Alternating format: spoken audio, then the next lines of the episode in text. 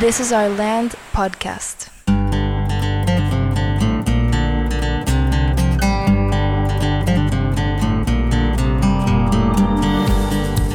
Esto es This is Our Land podcast. Estamos en el episodio 14. Quedan, no sé, Ale, ¿cuántos quedan? ¿Cuatro semanas del semestre? Sí, tres o cuatro. Tres o cuatro, sí, cuatro, creo que Cuatro, eh, porque se acabó un miércoles, ¿no? O es Eh, viernes. El viernes 6 de diciembre. Yo pensaba que era miércoles. Ah. recta final, recta final para nosotros, también para los estudiantes que ya tienen cuatro semanas para levantar, algunos Sí. de ellos, levantar calificaciones. No sé todavía si todos van a pasar. Es probable que, que no vaya a ser así. Yo, en mi clase, al menos que no hagan absolutamente nada, podrían, sí podrían tronar. Pero en las otras sí hay, sí hay algunas donde se van, Sí. ¿no? Y, y yo creo que, y yo creo que es un pues es parte de- del proceso, es parte, lo hemos platicado mucho, es parte del proceso de vivir con las consecuencias de tus acciones, de tus comportamientos, Exacto. de tus conductas, de tus hábitos o falta de hábitos. Y llegó un mail en, en la semana de una persona que, que está escuchando el podcast. Quiero leer pues una parte de, de lo que escribe. Es una persona que dirige a, a una institución educativa. Ajá. Trabaja con adolescentes. Describe a esos adolescentes como adolescentes nobles. Que En yo una prepa. creo que es una prepa. Ok. Eh, no estoy seguro si es una prepa, pero puede ser.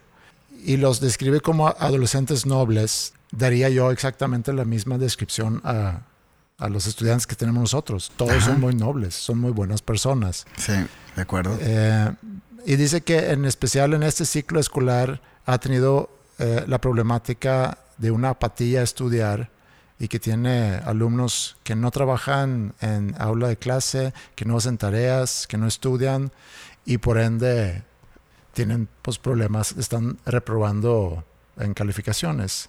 Ok. Y describe toda la situación, lo que está pasando y termina pidiendo consejos Ok. que, que, que lo leí y pensé, qué fregón que al final ahorita me va a decir qué ha hecho para cambiar todo eso. Exacto, mira, este es lo que yo, mi, mi gran conclusión es esto, ¿no? Sí. Y nosotros estamos, y yo creo que muchas escuelas están en esa misma situación, donde Sí. cómo logras que el estudiante encuentra la motivación para aprender. Exacto. para entregar, para hacerse responsable. He platicado mucho en esta semana con varios de los nuestros y, y uno de ellos inclusive me dijo, tengo que buscar cómo motivarme. Ajá. Y le dije, sí, y aquí estoy yo y aquí estamos todos nosotros Sí. Para apoyarte en eso, pero la motivación la tienes que encontrar tú. Sí, de acuerdo. Y nosotros obviamente estimular y a ver qué, qué cosas podemos hacer para inspirar eso. Y para intentar de contestar ese correo o para platicar sobre ese tema, eh, porque me estoy dando cuenta que no nada más quizá hay estudiantes escuchando esto, Sí. también hay educadores. Y, y no estoy tampoco seguro si alguien tiene la respuesta o las respuestas Ajá. porque como nuestra intención es personalizar la educación y eso es con el entendimiento que todos son diferentes y todos quizá necesitan diferentes cosas. Ajá. Hay quienes no pueden por una cuestión a lo mejor cognitiva Sí. y hay quienes no lo hacen por una cuestión de flojera, Exacto. que son dos cosas distintas. Supongo que es un maestro o quién es el que te envía el, el correo. Creo que es quien dirige en sí la institución. Ah, ok, qué padre. ¿Mm?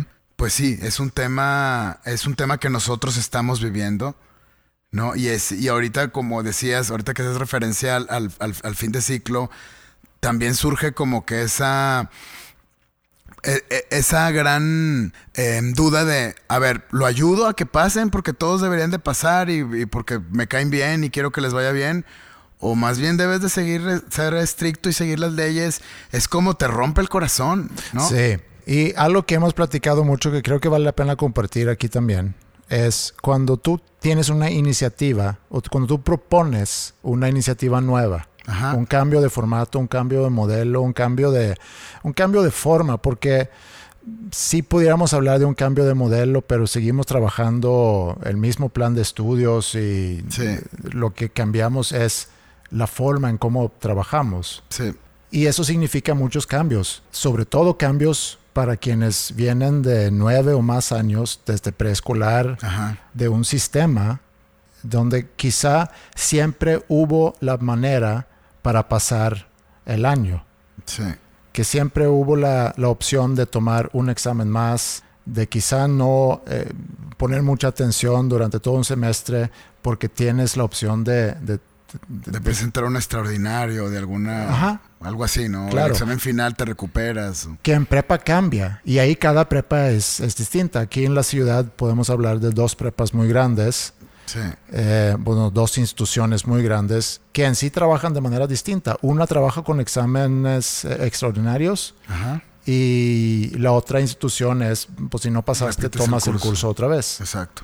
que es una consecuencia muy dura, pero así es. Y si tú Sí. sabes las reglas del juego, pues ya no... Y tú ya decides a final de cuentas. Sí, porque al final de cuentas es la consecuencia. Sí. Ahora, regresando a lo que tú dijiste de que, bueno, le ayudo o no le ayudo, ahí es parte también del aprendizaje. Y si vamos a regresar, a ver, ¿qué es, para qué es la escuela? ¿Para qué es la educación? ¿Qué es lo principal de la educación? Y, y yo creo que por un lado es el ir acumulando conocimientos, Ajá. el convertirte en, en una persona eventualmente independiente Ajá. y que aprendas a convivir Socialmente. socialmente con otras personas. Sí, desarrollar tus habilidades. eh, pero sobre todo esa parte de aprender a socializar. Sí. Y si no ponemos las reglas del mundo Ajá. o de la vida en ese contexto y si empezamos a, a manipular o a, o a crear eh, Sí. atajos, se dice, ¿no? Atajos, sí. No se están preparando para lo que viene después. Exactamente. Es eso. Entonces, a final de cuentas, debes de respetar las reglas. Si así se estableció, así hay que cumplir. Y si no la cumples, es- ahí están las diferentes consecuencias. Sí. Y también menciona algo aquí que es la apatía. Y, y no voy a decir que no lo he sentido en algún momento en este, lo que llevamos del semestre. De repente hay temas Sí. en mi materia que puedo entender que no, como que no llama mucho la atención. Sí, claro. Y tu rol es entonces, bueno, ¿cómo puedo hacer para que llame la atención y cómo puedo lograr el engagement o el, ¿cómo se diría eso en español? Que te involucres, que Sí, te prendes, involucramiento. que te, que te motive. Y ahí es donde, donde debes de estar experimentando. Sí. Y por eso me gusta mucho, y lo platicamos mucho en el episodio pasado, pero creo que vale la pena seguirlo platicando, porque lo que tú estás haciendo con los videos y el hecho que puedan platicar y aprender sobre problemas sociales mediante la creación de contenido, que implica que se informan y que luego ya lo comunican, Ajá.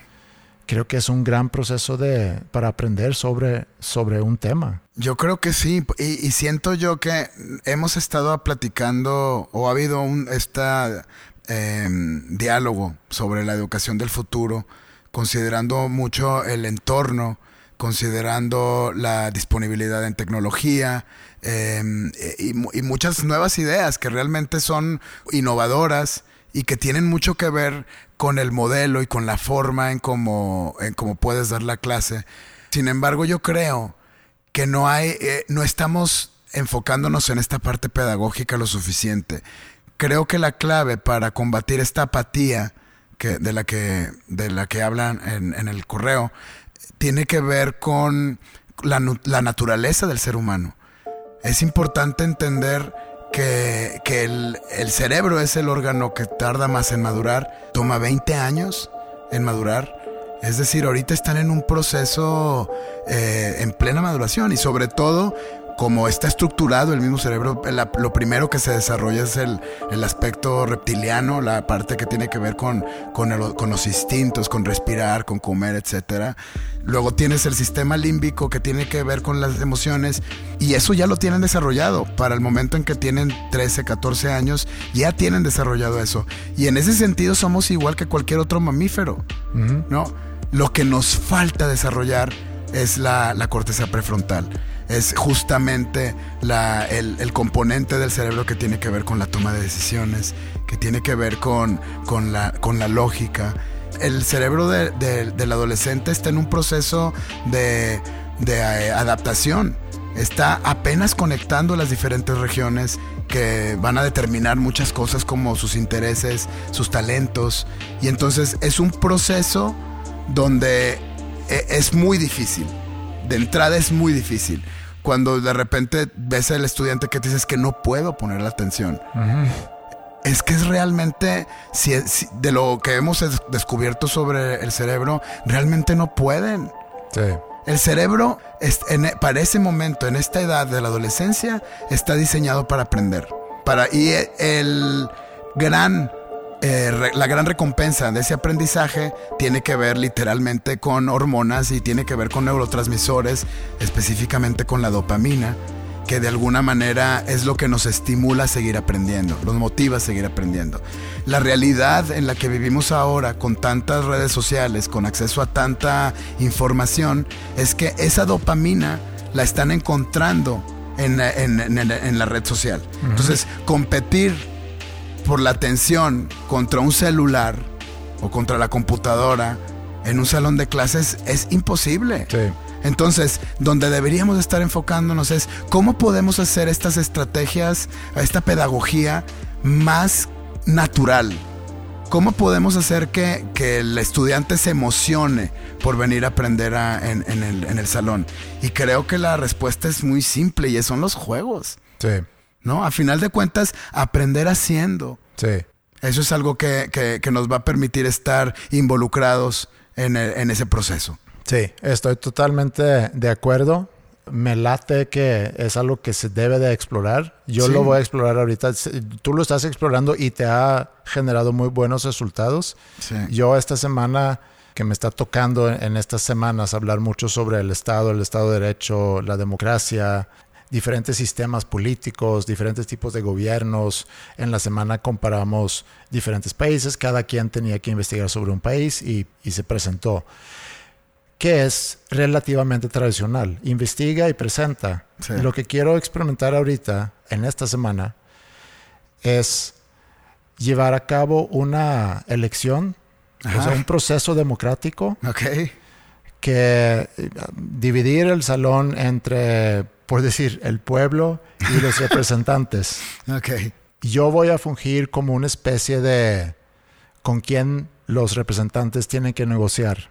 Ok. Sí, como si fuese un rey, o quizá me voy a autonombrar primer ministro Ok, muy y bien. los demás tienen que, que negociar conmigo.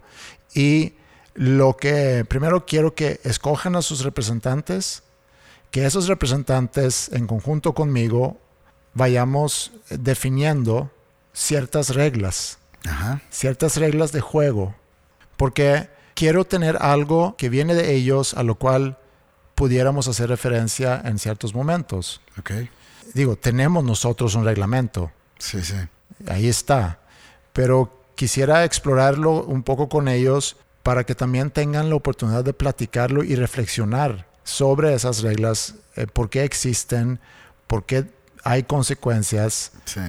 y que quizá podamos llegar a un consenso de que pues está bien que es así. Es muy buena idea. Está, está bien padre porque ahí podemos aprender cómo funciona el, el, eh, pues la La democracia. democracia.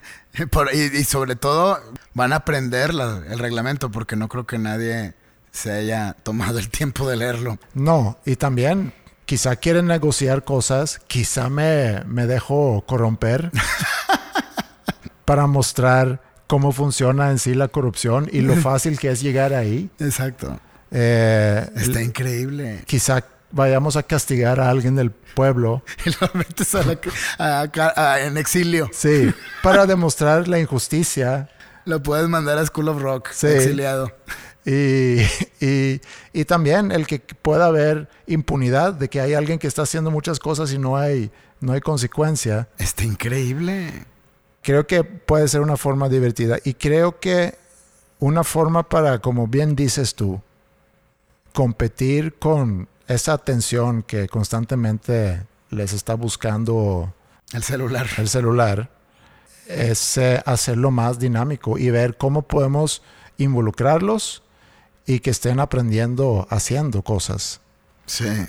Y yo sé que no son estas respuestas a un problema que yo creo puede ser muy grande de- en- dependiendo la institución y dependiendo la población que tienes en, en tu institución, pero sin duda están cambiando las cosas, están cambiando los requisitos, Ajá. o sea, el futuro demanda diferentes cosas sí. y el mismo adolescente quizás no, no venga biológicamente tan diferente, porque como, como describes, ese desarrollo del cerebro, así se desarrollaron nuestros cerebros también. sí. Pero hay muchos factores que existen ahorita en, en el, en el eh, alrededor, En el entorno. en el entorno, que en algún episodio lo platicamos, que no- nosotros crecimos con ese rush de dopamina, era subirte a la bici después de la- del colegio y, y darle vueltas a la cuadra y, y llegar cansadísimo a la, a la casa a cenar y Sí. dormir. Sí, sí, sí. Y luego empezó a cambiar eso cuando llegaron los videojuegos. Ya estacionamos nuestros bicis y nos sentamos a jugar Nintendo o Atari o lo Sí. que haya sido, ¿no? Ah, y, y ese otra vez, el videojuego, yo creo que el gran éxito es justamente eso, porque el adolescente está aprendiendo, está resolviendo retos, está explorando, está descubriendo. Y eso, pues, es por cada, cada digamos, eh, meta que vas cumpliendo es un es tu shot de dopamina. Sí. ¿no? Ahora, hablando de esto, en, en nuestro caso no son videojuegos con quien compites, afortunadamente. Estás compitiendo contra quién. ¿Son las redes sociales? ¿Son mensajes de WhatsApp lo que leen?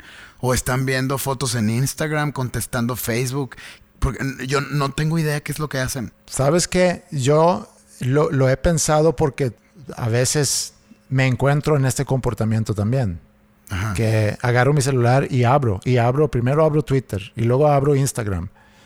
Es estar haciendo cualquier cosa para salir del aburrimiento. Sí, es buscar dopamina donde ya sabes que puedes encontrar. Sí, No. es el sé que hay fuentes de dopamina y un gran fuente de eso es mi celular. Sí. No me lo está diciendo quien está enfrente de mí platicando de algo tan aburrido como la democracia. entonces, entonces mejor voy a mi celular. Ahora, quítales el celular. Está bien. Sí. Les quito el celular. Y eso lo que, lo que hace es que ya no lo van a tener ahí. Pero la necesidad Y la ansiedad y el la ansiedad estrés no lo va vas a quitar. Entonces, la única forma de quitar eso es ponerlos a hacer algo que pueda generar esa necesidad de dopamina que quizá Exacto. tengan. Sí, y a mí me sorprendió que la, en la clase, ayer, la clase de ayer, que dura, en esta sesión duraba dos horas, con un, tenían un break de media hora, los puse a trabajar en el video y estuvieron dos horas y media sin parar. Ni nadie vino a decirme, puedo ir a un break, puedo ir a comprar algo, nada. Sí. Y yo creo que ese es el truco, mantenerlos ocupados buscando dopamina, Sí. en, no en el celular. Sí, yo creo que eso es. Y no sé si es respuesta a una, a una duda que, que- que muchas personas que trabajan en la educación seguramente tienen, pero es algo que vale la pena explorar. Yo creo que sí. Es que de eso se trata cuando hablamos de personalización, que creo que es algo muy complejo y significa muchísimas cosas. A mí me gusta pensar en, e- en este tipo de cosas. El tema de entender cómo es tu mercado, cómo, Sí. en qué proceso de su vida están pasando, entender exactamente qué- cómo funcionan. Y entonces puedes encontrar a lo mejor el momento en el que se encuentra su madurez, eh, específicamente intelectual, y entonces poder trabajar estrategias. Sí. ¿no? Y entender que todos van en diferente momento. Y la única forma de hacerlo es estableciendo una relación. Así es. Y a lo mejor con eso podemos concluir este episodio. No platicamos mucho sobre lo que estamos viendo ahorita en, en, las clases. Digo, yo sigo trabajando cuestiones del Estado, como mencioné. Sé que tú sigues sobre temas de problemas sociales. Sí, y ha sido increíble todo lo que nos ha tocado ver en estas últimas dos semanas, justo cuando empezamos a hablar de los problemas sociales contemporáneos, lo que está pasando en el mundo, eh, específicamente en, en Latinoamérica, es verdaderamente emocionante. Sí, y yo creo que es muy importante poder analizar esos sucesos y verlo con las diferentes ópticas. De hecho, en el video de ahora van a hacer esa sugerencia que me hiciste de, la, de, hacer la nota sobre un problema social y luego hacer la versión fake news. Mira. Sí, está muy bien. A ver qué hacen. Sí, pero otra vez están aprendiendo haciendo y están además aprendiendo sobre cómo Mentir. sí, pues y como y que y que nos muchos nos están mintiendo, entonces es, yo creo que está muy bien para aprender eso. Pues muy bien. Eh, concluimos entonces el episodio 14. Va a haber un quiz. Yo voy a tener un quiz relacionado con este episodio. Y mientras estamos platicando ahorita, estaba pensando, bueno, sobre qué cosas puedo preguntarles. Si están escuchando este episodio y si llegaron hasta aquí, creo que una de las cosas que voy a preguntar es cuál es el neurotransmisor o la hormona relacionada con el uso del celular, eh, porque lo mencionamos. Creo que también les puedo preguntar un poco sobre cuáles son esas tres funciones de la educación que mencionamos. Eh, y tengo que inventar quizá un par de preguntas más, pero ya veré. Muy bien. Y bueno, gracias por acompañarnos y nos escuchamos en la próxima semana. Thank you.